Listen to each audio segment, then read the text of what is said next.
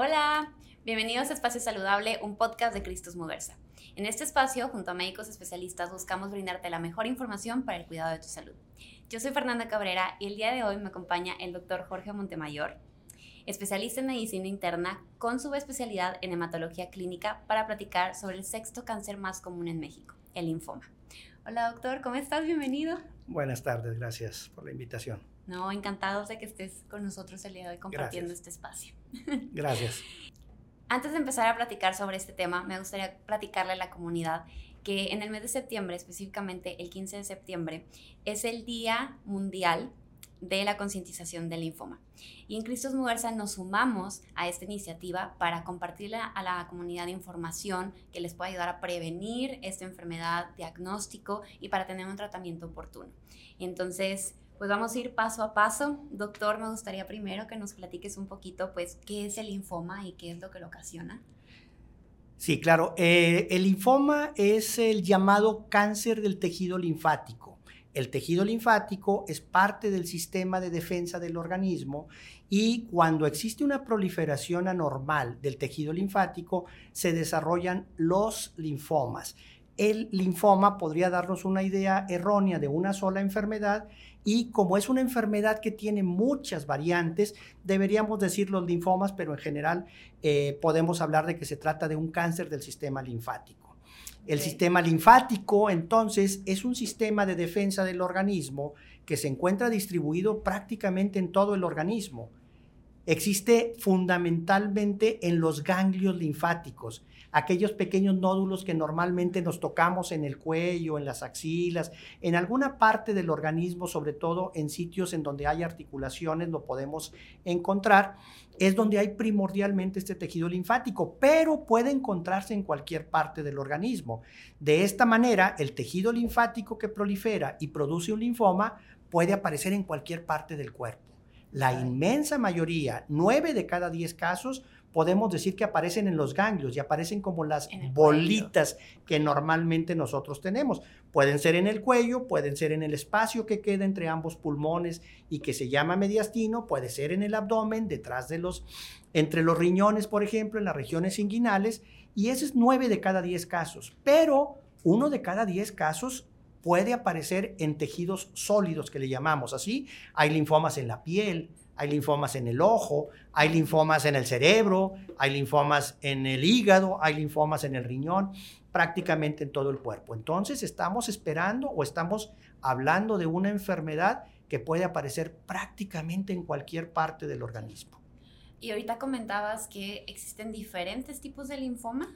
O sea, no, no, no nada más es como a lo mejor cuando escuchamos el cáncer de mama que dices, bueno, sabes que está en la mama, sino aquí pudiera tener diferentes tipos? O sea, dependiendo de la parte del cuerpo, ¿cómo funciona? Sí, no, normalmente se trata de una enfermedad heterogénea, más que de diferentes tipos de linfoma o diferentes variedades de linfoma. Es una enfermedad heterogénea que eh, ha dado origen a múltiples clasificaciones para poderlos abordar y entender. La última de los esfuerzos se hace a través de la Organización Mundial de la Salud, aunque existen otros esfuerzos por ahí por clasificarlos. Y por ejemplo, en la Organización Mundial de la Salud, en la clasificación, creo que es del año 2016, que es la última, eh, creo que este año viene otra, otra clasificación, eh, eh, nos habla de que los linfomas tienen que ser eh, eh, divididos dependiendo de ciertas características. Y me voy a meter un poquito en esto. Número uno, los linfomas tradicionalmente se pueden dividir de tres maneras. La primera, aquellos que se llaman linfomas de Hodgkin y ah, linfomas no Hodgkin, que son dos cosas eh, que comparten características clínicas, pero que son diferentes. Pero los linfomas también, a su vez, pueden clasificarse dependiendo de otras características, como son la morfología, las características de inmunohistoquímica, las características citogenéticas y moleculares, y nos dan un grupo de enfermedades que cada una tiene su propio procedimiento diagnóstico, su propio tratamiento y su propio pronóstico. Por ejemplo, la otra manera de hacer una diferenciación de los linfomas es en base a una letra. Se llaman linfomas de células B, linfomas de células T o linfomas de células NK. Y para tener una idea y contestar la pregunta de las eh, eh, de la clasificación de la OMS de linfomas de células B, por ejemplo, hay hasta 50 subtipos distintos. Y de las células T hay como 30 subtipos distintos. Es todo un mundo tratando de encontrar la mejor calidad de información para documentar cuál es la enfermedad y sobre de esto dar un tratamiento y establecer un pronóstico cuando nos enfrentamos a ella. Wow, creo que me acaba de contestar la pregunta de cómo se clasifican los linfomas, tal cual, porque es, o sea, es más amplio de lo que yo creía. Y ahorita, por ejemplo, mencionaba las características, no sé si pudiera platicarnos un poquito más, em, de una manera más coloquial, esas características que mencionaba que pudiera tener un paciente para decir, tú tienes este tipo de linfoma. Probablemente la, la, la presentación clínica sea una de las más importantes. Normalmente para abordar esto y contestar esta pregunta necesitamos tres cosas. Número uno, saber cómo me siento, cuáles son los síntomas que yo tengo. Número dos, ¿Cómo me encuentro? ¿Cuáles son mis anormalidades en el examen clínico que yo encuentro? Número tres, ¿cuáles son las anormalidades en mis exámenes generales de laboratorio? Y número cuatro, cuáles son las características propias del tejido que yo voy a analizar y que terminan en todas estas variedades de, clasificación. En este sentido, los síntomas o lo que una persona tiene en un momento determinado y hablando por frecuencia, que usualmente es dentro de los ganglios, vamos a decir, nueve de cada diez casos, por llamarlo de alguna manera, son crecimientos indoloros de ganglios linfáticos. Pueden ser en el cuello, pueden ser en las axilas, pueden ser en las regiones inguinales. Y estos crecimientos usualmente indoloros debemos de documentar qué características tienen. Los ganglios están diseñados para crecer, los ganglios están diseñados para hincharse. Y si yo tengo un linfoma, cuando tengo un ganglio hinchado, cuando es un ganglio hinchado inflamado nada más. Y, cuando es un linfoma. Es correcto. Y en este sentido tenemos que tener invariablemente la asesoría de alguien que sepa de esto. Un doctor es el que nos va a decir, este ganglio no es normal, este ganglio está hinchadito nada más, este ganglio tiene sospecha, hay que sacarlo y hay que mandarlo a analizar. Esas características dependen de en dónde está el ganglio, qué tan grande es el ganglio, qué tantas molestias me da, está fijo o no está fijo a estructuras profundas, tengo más ganglios en otra parte, tengo síntomas adicionales en donde tres cosas son muy importantes. Si yo tuviera fiebres intermitentes, sudores nocturnos o comezones en la piel en algunas, en algunas partes también nos, mencionan esto, este dato, este, eh, y la pérdida de peso, entonces complementamos y ah, eh, eh, tenemos un, cuadro clínico perfectamente definido. Es decir, tengo un aumento de volumen en el cuello, pero aparte me da mucha comezón en la piel. O aparte tengo comezones, o tengo, perdón, sudores en la noche. Si me acuesto y parece que me echaron una tina de agua. O, ¿sabes qué? Sin hacer ningún esfuerzo estoy perdiendo peso y Estas cosas y son importantes. sintomatología, doctor, tiene que ser como la suma de todo eso o, o contener una de esas es ya un signo de alerta. Porque a lo mejor yo pudiera tener un ganglio inflamado y decir, pues no me duele, pero pues no sudo en la noche, no tengo comezón, no he bajado de peso, pero está ahí, o sea, como quiera es un signo de decir, oye, déjame me checo. Sin lugar a dudas. Eh, platicábamos ahorita que son cuatro cosas distintas. Como me siento, es una de, de, las cosas. No es que me siento muy bien. Aquí está esta bola, pero eh, yo me siento... Bueno, con eso, pero luego tengo que brincar a la otra parte. ¿Ya fuiste a que te checaran? O sea, ¿cómo me encuentro? No, pero pues me siento bien. No, vea que te chequen, porque aparte de este, no te has dado cuenta que tienes uno en la axila. No te has dado cuenta que tienes crecido el vaso. No te has dado cuenta que tienes crecido el hígado vea que te cheque. ¿No te has dado cuenta que no ventila bien tu pulmón? No estás respirando bien, estás acostumbrado a esto y, son de los datos que tenemos que hacer. no, pero es que me siento bien, no tengo ningún problema, me encuentro bien, entonces no tengo nada. No, espérame, tienes una bolita ahí que es sospechosa de acuerdo a las características que el doctor está, está revisando. Vamos a ver, tómate unos análisis de laboratorio. Oye, ¿sabes qué? Hace seis meses que te tomaste exámenes, no traías anemia y ahora traes anemia. Signo rojo. Así, se prende otra, otra. otro foquito del carro. Otro foquito, ¿no? Y decir, ay, caray, ¿sabes qué? Es que como que está hinchadito el hígado también, fíjate, aquí está inflamadito. Eso no lo traías y ya lo traes. Entonces, no, es que también me encuentro bien y no pasa. Si el doctor lo considera, ¿sabes qué? Necesito que te hagas unas radiografías, hay que ver cómo están por dentro. Es decir, es la sumatoria de todo lo que nos va, lo que nos va a, a dar, a llevar a un diagnóstico oportuno en un momento determinado. Tristemente, en nuestro país esto es muy común y se retrasan los diagnósticos por eso tengo una bolita, pero ve, como que se aumenta, este, ¿qué es bueno para las bolitas hinchadas? No, pues tómate un Accent, tómate un antiinflamatorio, te lo tomas y sí se baja al final de cuentas. Se subió otra vez y dice, no, ya hace tres meses me pasó lo mismo, me tomé un desinflamatorio y ahora me lo vuelvo a tomar. No es conveniente estar tomando medicamentos automedicados. En este sentido, creo que lo mejor que podemos hacer es ir con el médico de confianza y decirle, oye, me salió esto, ¿será dependiente o no será dependiente? Me tomo algún estudio adicional, me revisas por favor y hacer el diagnóstico. Y por ejemplo ahí, doctor, siento que esto es en el linfoma una característica, como tú dices, es la inflamación, pero pudiera ser que un día se te inflama y al día siguiente ya no lo tienes. O sea, ¿cuánto tiempo consideras tú decir, sabes que es que ya lo tienes una semana, dos semanas, tres semanas? Vete a checar porque ya no es algo esporádico, ¿no? ¿Qué va a pasar? No hay un tiempo, ah, no hay un tiempo definitivo, sino la presencia de una lesión que aparece y desaparece, la presencia de una lesión que se asocia con síntomas sistémicos, como hemos estado platicando, la presencia de una lesión que no desapareció y que me da otras eh, anormalidades como en los exámenes de laboratorio, es lo que nos va llevando eh, eh, aquí. ¿Qué otra cosa podría ser? Por ejemplo, dijimos que 8 o 9 de cada 10 casos son en ganglios. Pero si yo tuviera en la piel, pues o la piel también pudiera verlo. En cualquier parte, en el ojo puede haber, en el cerebro puede haber. Y decir, ¿qué me puede pasar si yo tengo un linfoma en el cerebro? Pues tengo manifestaciones en el cerebro, me duele la cabeza, tengo vómitos, tengo náusea, eh, puedo tener crisis convulsivas, etcétera. Pero si es en el pulmón, puedo tener tos y puedo tener gripa, no gripa, perdóneme, puedo tener tos, no hay, no hay síntomas de escurrimiento usualmente.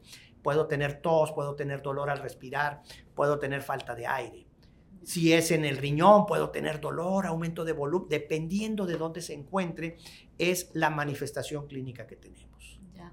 Oye, doctor, y por ejemplo, ahí cuáles son esos factores de riesgo, porque, a ver, hay una parte que sabemos que es genética, ¿no? O sea, traemos una carga genética, pero también hay otra parte que son los factores no modificables, en donde pues juegan todos estos aspectos de nuestra vida diaria eh, para poder tener algún padecimiento. Entonces, ¿cuáles son estos factores de riesgo? sí, finalmente, eh, cada paciente que diagnosticamos con linfoma nos pregunta lo mismo. Dice, o sea, la pregunta recurrente. ¿Por qué? ¿Qué hice de malo? O sea, ¿cuántos frijoles me comí? ¿O cuántas veces usé botas? ¿O cuánto tiempo viví en la montaña? ¿O cuántas veces hice ayuno? ¿Qué hice para tener esto? Verdaderamente, eh, eh, decirle a una persona es que siempre viviste en esa casa, por eso, bla, bla, bla, es muy difícil pero sí hay factores de riesgo. Por ejemplo, la genética que en otros tipos de cáncer, como por ejemplo mama, como por ejemplo colon, como por ejemplo eh, eh, estómago, son importantes. En las enfermedades neoplásicas hematológicas no tienen tanta importancia. Quiero decir, si mi papá tuvo un linfoma o mi abuelo tuvo un linfoma, esto no significa como en un cáncer de mama que yo lo vaya a tener. Por ejemplo, el cáncer de mama es distinto. Si mi tía tuvo cáncer de mama, si mi mamá tuvo cáncer de mama, cuidado porque hay características genéticas que relacionan esto.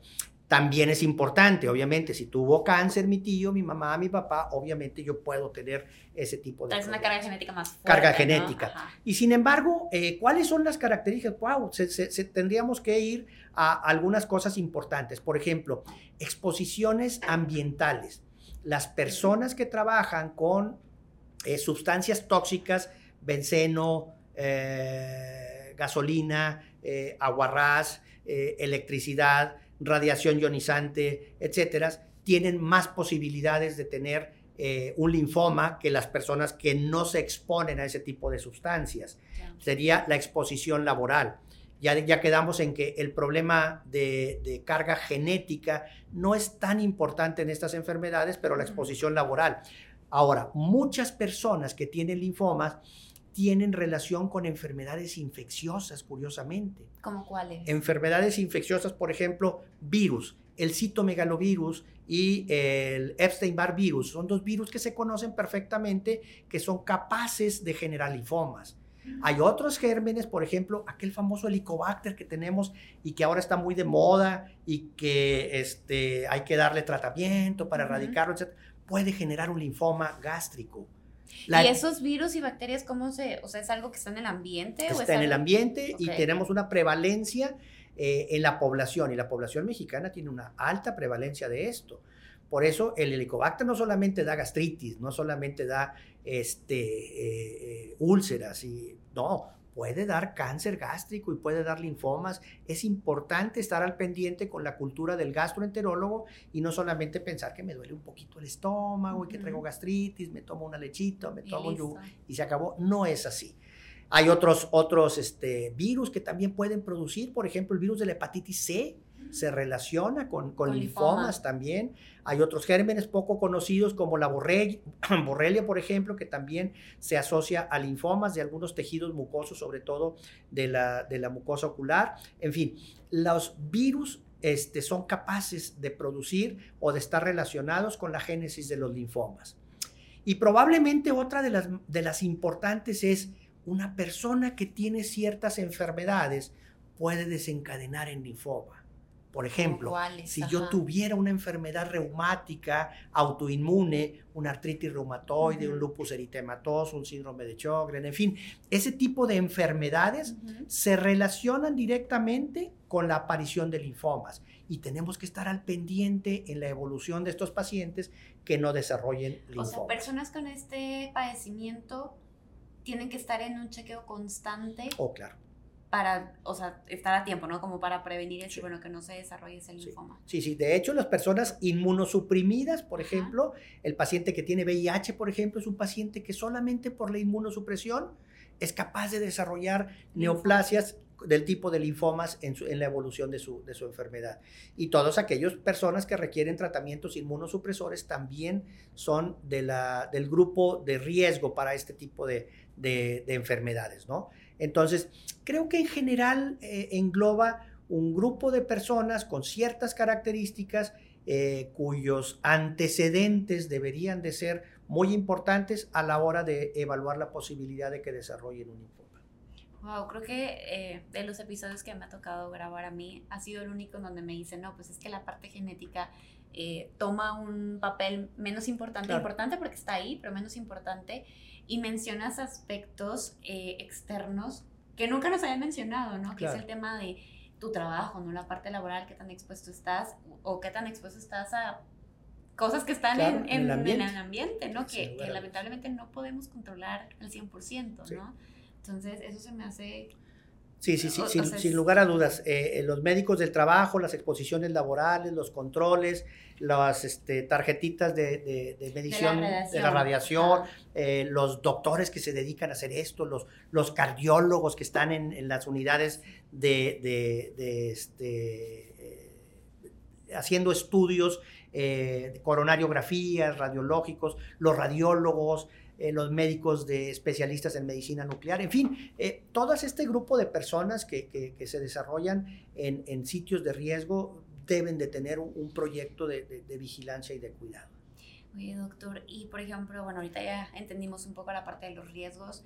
Si yo soy parte de esa población que está propensada, ¿cuáles son los estudios de diagnóstico que me debo de realizar? O en general la población, ¿no? También para el tema de prevención ¿Con quién acudo y qué estudios me tengo que hacer? Normalmente, si yo estoy asintomático, debería yo de cumplir con una ah, regla moral. Voy a ir una vez al año a checarme porque estando ah, documentándolo como todo en medicina, haciendo medicina preventiva, sacando el diagnóstico lo antes posible, es mucho más fácil erradicar una enfermedad.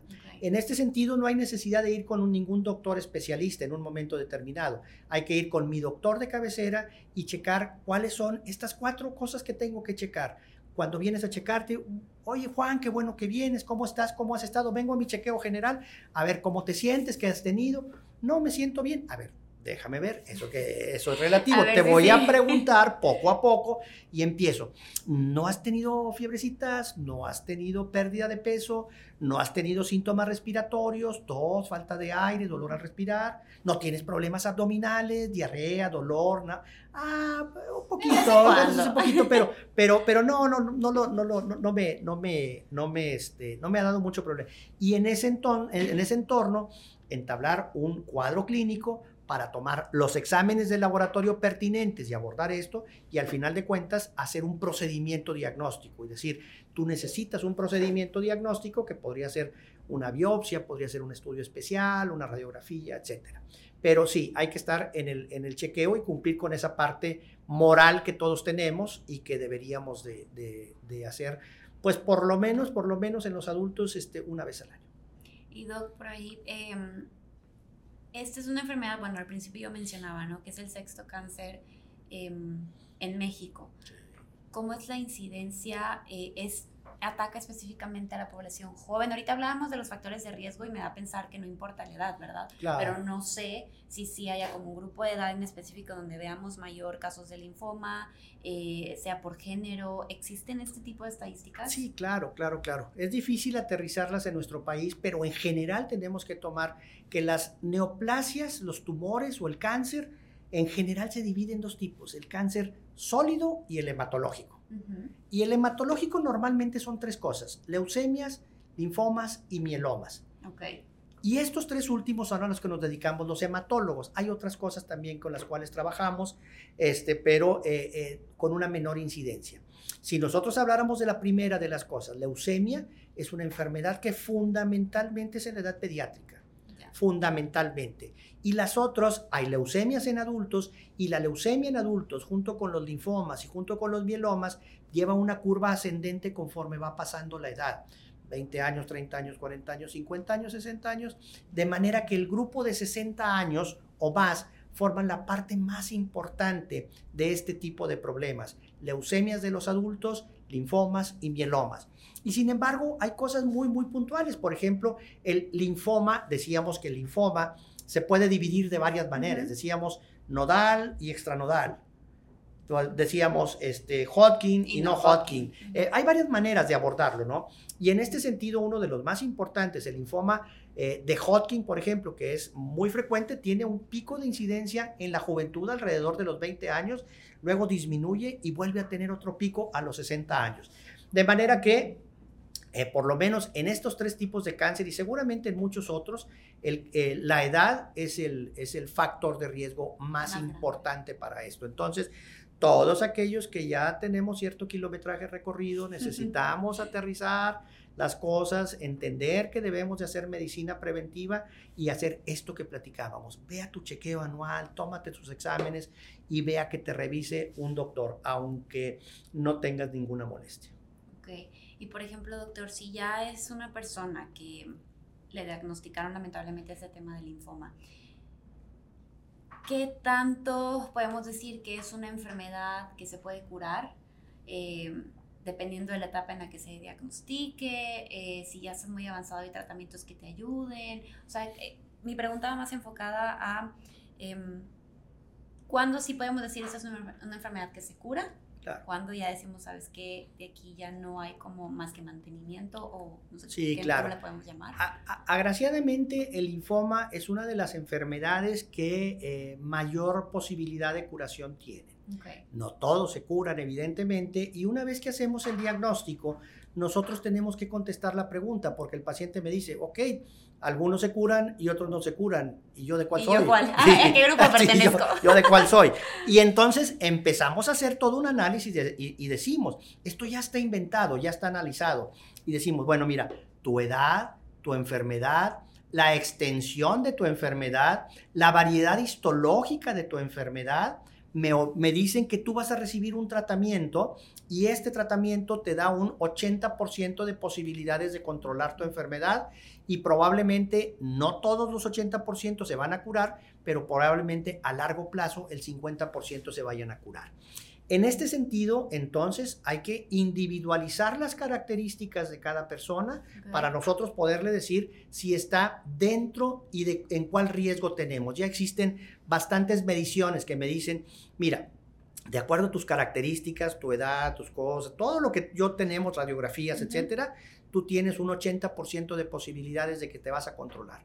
Pero al mismo momento hay otro grupo de pacientes o a otro paciente que le vamos a decir, ¿sabes qué? Tú tienes un 20% de posibilidades. Y sobre de esto tenemos que trabajar y decir, bueno, ¿qué puedo hacer ahora con esta estadística para caer en el 80 y no en el 20? Y es ahí donde jugamos un poquito con las alternativas de tratamiento que tenemos para nuestros pacientes. ¿Y cuáles, nos puedes platicar un poquito cuáles son esas alternativas de tratamiento que hay? Sí, claro, claro, claro. El linfoma probablemente es algo de lo que se ha avanzado muchísimo, muchísimo recientemente. Número uno, las clásicas tratamientos en donde incluíamos radioterapias y quimioterapias siguen siendo de valor y sin embargo, poco a poco, tratamientos que se conocen ahora como inmunoterapias han mejorado la respuesta de estos casos y han aumentado la cantidad de respuestas y de pacientes curados de la enfermedad.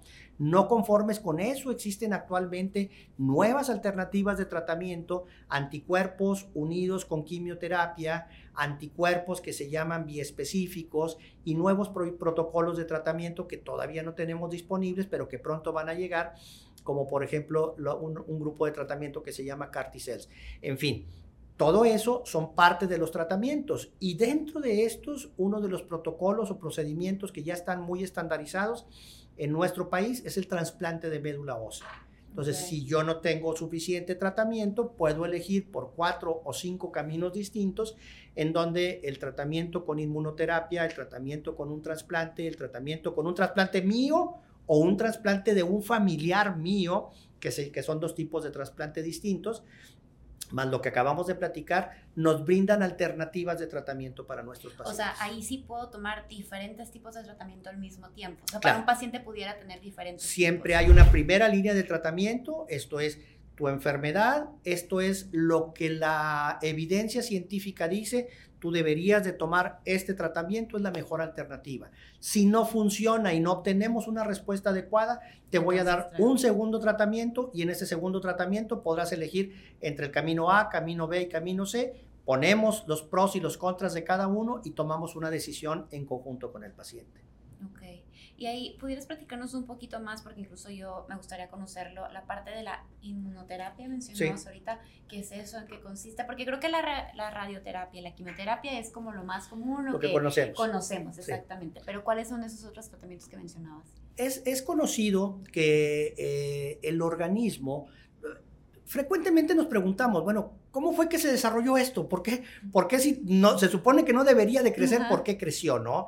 Y en este sentido, los, los, este, los controles genéticos del cuerpo son muy importantes. El cuerpo tiene una orden y dice, ok, tú vas a crecer hasta este tamaño o a esta cantidad, en caso de células, por ejemplo, en la médula ósea, en el caso de las leucemias, y cuando tú tienes una célula que dice, ¿sabes qué? Este control de calidad está malo. Y ese control de calidad le dice, tú no funcionas bien, tú tienes que matarte. Y hay un fenómeno que se llama apoptosis y la célula se deshace solita. Y en ese sentido, cuando nosotros tenemos tres cosas, número uno, hay una alteración genética, alteración genética que me quitó el freno. Es decir, que está produciendo. Produce y produce y produce. Hay una alteración genética que me quitó la pistola. No, aunque yo no sirva, exacto. estoy ahí. Ahí estoy y no sirvo para nada. Tercero. Y hay otra, otra variedad que es la disminución en la mortalidad en general, la sobrevida extendida de las células. Y en este sentido, con estas combinaciones, empieza a poblar y a poblar y a poblar y a generar un grupo de células que verdaderamente no tienen ninguna función, sino solamente estorbar y eh, evitar que el cuerpo cumpla con sus funciones. Que eso es donde hablamos de las células cancerígenas. Es correcto. Y en este sentido, hay un sistema de vigilancia del cuerpo. Vamos a decir que estos son pandilleros y tenemos policías que es el sistema inmunológico del cuerpo. Y entonces el sistema inmunológico del cuerpo los encuentra y dice, eh, ¿A, dónde vas? ¿a dónde vas? Y los elimina. Y en este sentido empiezan a trabajar. Pero hace rato dijimos, el paciente con VIH el paciente que está trasplantado, el paciente con inmunosupresores, el paciente no tiene ese sistema de vigilancia que debería de tener y entonces se vienen 10 pandilleros contra un, contra un policía, Y no nada más va a agarrar a uno y los otros nueve lo van a rebasar. Estas combinaciones inmunológicas son las que dan entonces como resultado que tengamos una enfermedad neoplásica, una enfermedad tumoral. Al otro lado, cuando nosotros vamos a utilizar tratamientos, decimos, es que hay anticuerpos. ¿Por qué un anticuerpo viene y me defiende? Es como un portero. Ya. Me está defendiendo, viene un germen, lo agarro y lo destruyo. Lo agarro y lo destruyo. Y me está protegiendo. Pero la- hace muchos años decíamos, híjole, ¿por qué no hay un anticuerpo que vaya contra el tumor y lo destruya? Pues esto ya existe desde hace muchos años, más de 25 años. Y el primer anticuerpo fue precisamente dirigido contra pacientes con linfomas. Ahora hay anticuerpos dirigidos contra muchos tipos de cáncer y en este sentido, agarras un anticuerpo, lo metes en un suerito y va directamente porque tienen eh, blancos terapéuticos muy puntuales y le dices, ¿sabes qué? Preséntate ante ese li- linfoma que tiene esta característica, lo agarras y a través de tres o cuatro mecanismos distintos los destruye.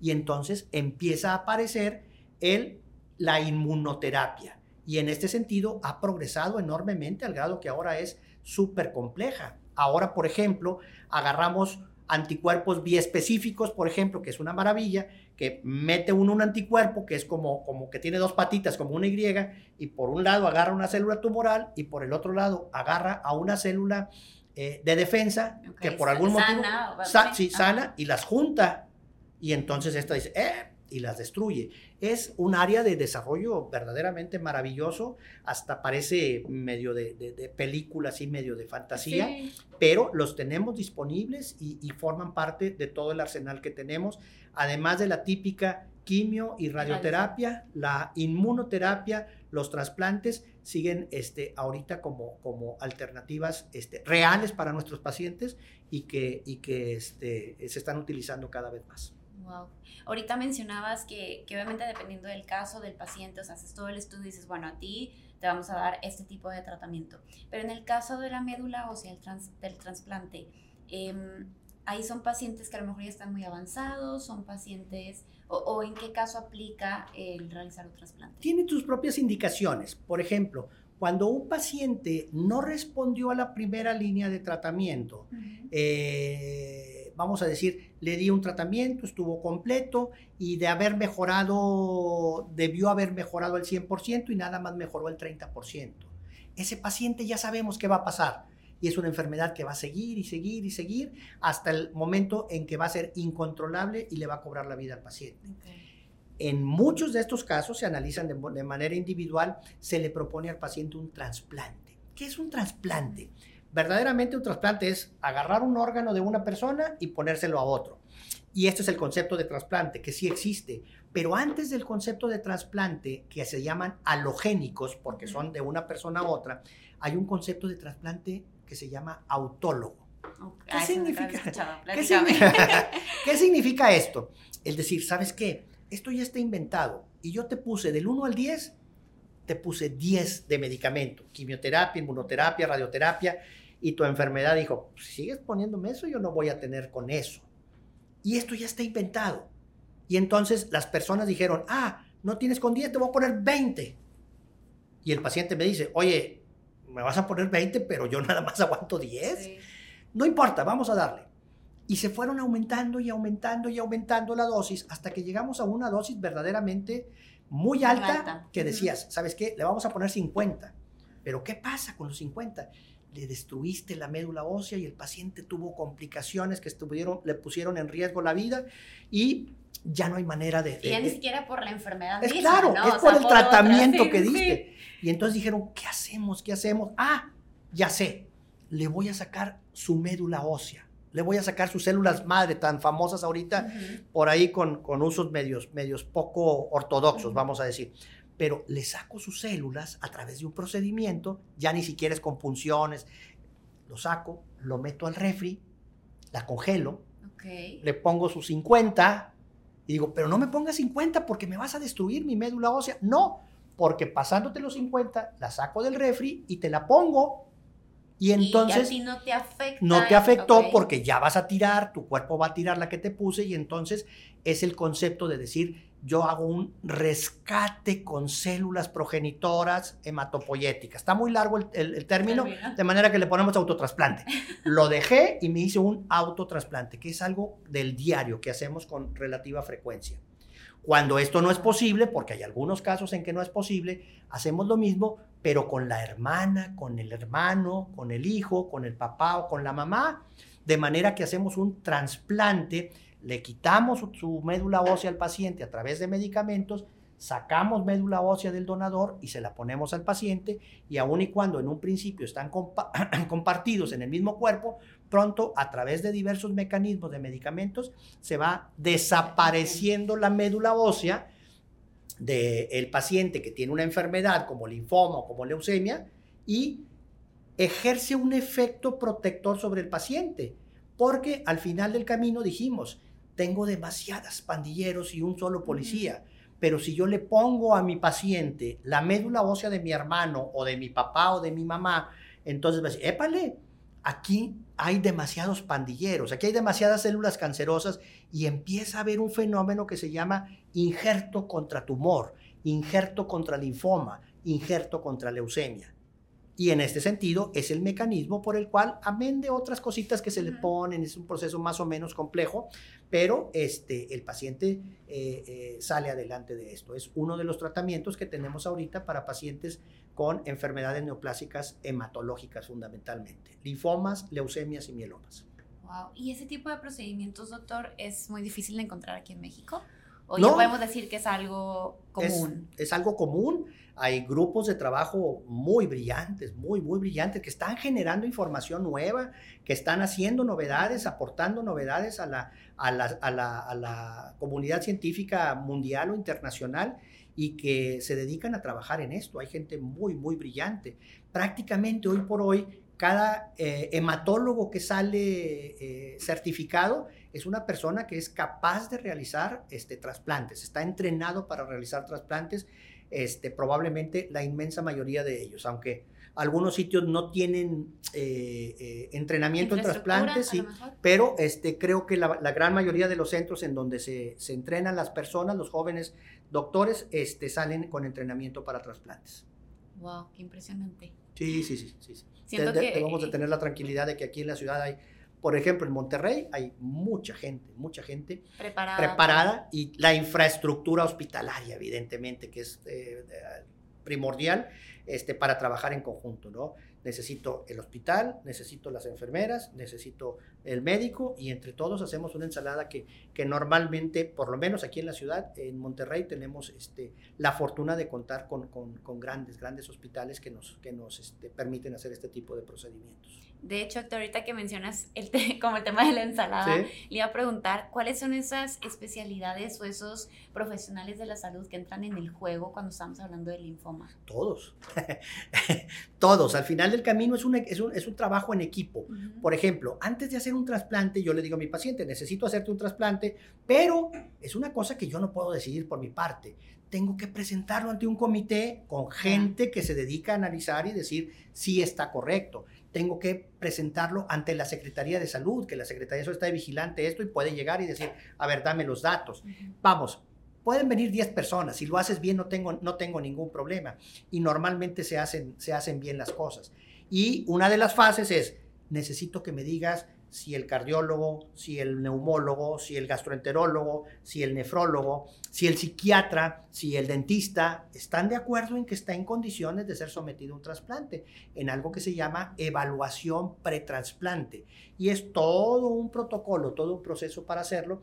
Y de ahí que este, una vez que hacemos un trasplante, caray, este, prácticamente cualquier especialista eh, o subespecialista nos, nos puede ayudar. Cirujanos, urólogos, neumólogos, cardiólogos. Que, a lo mejor depende también como de la parte donde se encuentre eh, o no, eso es como en general. Eso es en general, esto es en general, porque es un tratamiento sistémico que se pone en la vena y que me puede afectar el corazón, los pulmones, los riñones, el hígado. Todo. Todo, todo, prácticamente.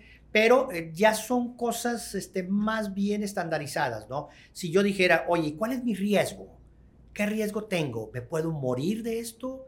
Y la respuesta es sí puede haber complicaciones que ponen en riesgo la vida después de un trasplante, pero creo que en nuestra ciudad, en nuestro país, este, las estadísticas van más o menos paralelas a las internacionales y diríamos que entre un 5, alrededor de un 5 a un 10% de posibilidades de complicaciones potencialmente graves. Entonces tengo eh, eh, buenas posibilidades, buena infraestructura y creo que es un buen sitio para, para, para hacer nuestro país, para realizar esos procedimientos. Wow, pues creo que eh, el día de hoy nos llevamos muchos temas en que pensar, o muchas ideas en que pensar. Em, cuando mencionábamos al principio el día de, de la concientización del linfoma, es precisamente para eso, ¿no? Para entender que a pesar de que es un cáncer y que obviamente nunca queremos tenerlo, hay manera de prevenirlo. O sea, eso es lo más, lo que me llama la atención de este tipo de cáncer, que es muy notorio, que incluso uno como persona no te tienes que esperar a ya que te desmayaste y empezaste a vomitar sangre, o, una, como un síntoma muy, muy fuerte, sino que lo puedes notar luego, luego, ¿no? Y siento que eso es, no sé si como la parte buena de este tipo de cáncer, pero que es muy notorio. Sí, súper importante, súper importante. El día de la concientización del linfoma no tenemos recursos como por una incidencia tan elevada como platicábamos hace rato, como para hacer campañas masivas, pero estas campañas deben de ser, este, deben de llegar a los oídos adecuados, no deben de llegar a las gentes y no menospreciar las cosas.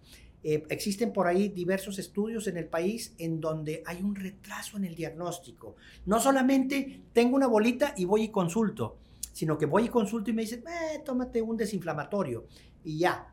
Y en este sentido se empieza a formar el retraso diagnóstico. Tenemos que abrir todo un protocolo y decir, si no se te quita, vuelves a venir, por favor, porque tengo que hacerte un procedimiento diagnóstico. Y ese procedimiento diagnóstico usualmente es una biopsia de la lesión en donde quiera que se encuentre. En los ganglios, la inmensa mayoría, como hemos platicado, pero si es el hígado, es el hígado, si es el pulmón, es el pulmón, si es el cerebro, es el cerebro, tenemos que hacer una biopsia para dejar establecido el diagnóstico. Existen estadísticas en nuestro país que podemos mejorar muchísimo los tiempos para hacer los diagnósticos y por lo tanto el pronóstico de nuestros pacientes. Yo creo que eso es lo que hace toda la diferencia. Al final de cuentas, sí. La infraestructura hospitalaria, por ejemplo, es muy, muy importante, quizás tres veces muy, muy, muy, muy importante, porque el procedimiento diagnóstico para esto es tomar un ganglio, hacer una biopsia y dejárselo al patólogo, que son infraestructuras hospitalarias. En la ciudad y, en las ciudades grandes eh, existen, en nuestra ciudad, por ejemplo, eh, verdaderos especialistas en el área en el área de la hematopatología, o sea, que se especializan solamente, se especializan, perdón, solamente en esto, leucemias, linfomas, mielomas, hablamos de las variedades, como 50 de células B, como 30 de células T, y cada una con, un con su propio procedimiento de diagnóstico, su tratamiento y su pronóstico, necesitamos tener la mejor calidad de atención en, en cuanto al, al, procedimiento diagnóstico también. Eso es algo que a mí me impresiona.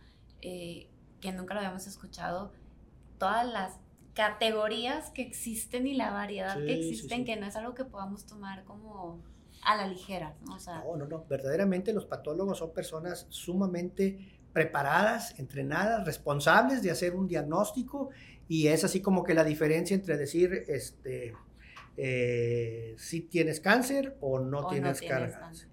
Wow, es una responsabilidad bien importante, pero este, creo que tenemos una infraestructura con especialistas de muy alto nivel que nos dan esa certeza a nosotros los que damos la cara con el paciente. Muy bien.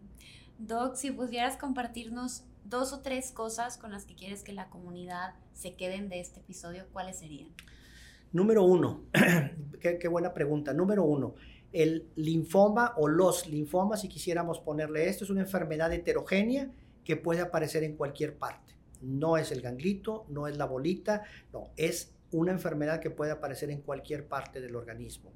Eh, si nosotros tenemos eh, una ah, sospecha de crecimientos anormales, vamos inmediatamente con el doctor para que el doctor sea quien nos indique si necesitamos procedimientos o estudios adicionales. Número dos, si nosotros tenemos el diagnóstico del linfoma, creo que eh, deberíamos de ponernos en manos de los especialistas en el área porque existen muchos tratamientos y alternativas eh, para sacar adelante la enfermedad. Eh, probablemente es uno de los neoplasias, de los, de los cáncer que son altamente curables en un momento determinado. Y este, finalmente, si nosotros tenemos el, el diagnóstico establecido, tener en mente posibilidades que se pueden realizar en ciertos sitios. Por ejemplo, si yo no puedo hacerme un trasplante en mi sitio, tocar la puerta. Sí hay, hay muchos sitios, hay muchos sitios muy buenos en la ciudad. Por lo pronto tenemos muchas personas, muchas instituciones que son capaces de recibir gente de fuera, gente que, que tomó su tratamiento y ya se agotaron los recursos en donde tenemos, pero cambiarse y tocar la puerta. Creo que esas serían las tres cosas eh, más importantes que a mi juicio pudiéramos dejar por aquí con, el, con, la, con las personas. Muy bien, doctor. Pues muchísimas gracias por estar el día de hoy con nosotros. Cuéntanos un poquito, digo, ya mencionaste que tú estás aquí ubicado en Monterrey, pero ¿dónde te encontramos? ¿Dónde consultas? Ok, muchas gracias. Este, la verdad, este, bien agradecido por el, por el favor de la invitación. Gracias por hacerme partícipe y poder llegar a las personas que pudieran requerir información de esto. Y eh, eh, soy parte de un equipo de trabajo, de un grupo de trabajo que se llama Opción Oncología. Tenemos una clínica aquí en la ciudad de Monterrey hace algún tiempo ya y consultamos eh, o tenemos nuestra oficina, nuestra clínica aquí en la calle de Gollado, en la colonia Obispado.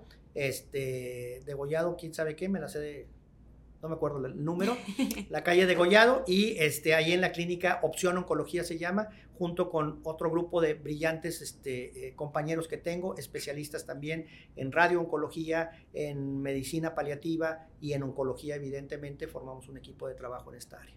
No, maravilloso. Y más que también sabemos que hacen uso de las instalaciones de Cristus Muversa para, ya saben, la mejor atención clínica integral con todo nuestro equipo de trabajo. Así es. entonces, doctor, pues le agradezco muchísimo haber estado aquí eh, y pues esperamos tenerlo pronto en otro episodio. Bien agradecido. Muchísimas gracias, nos vemos.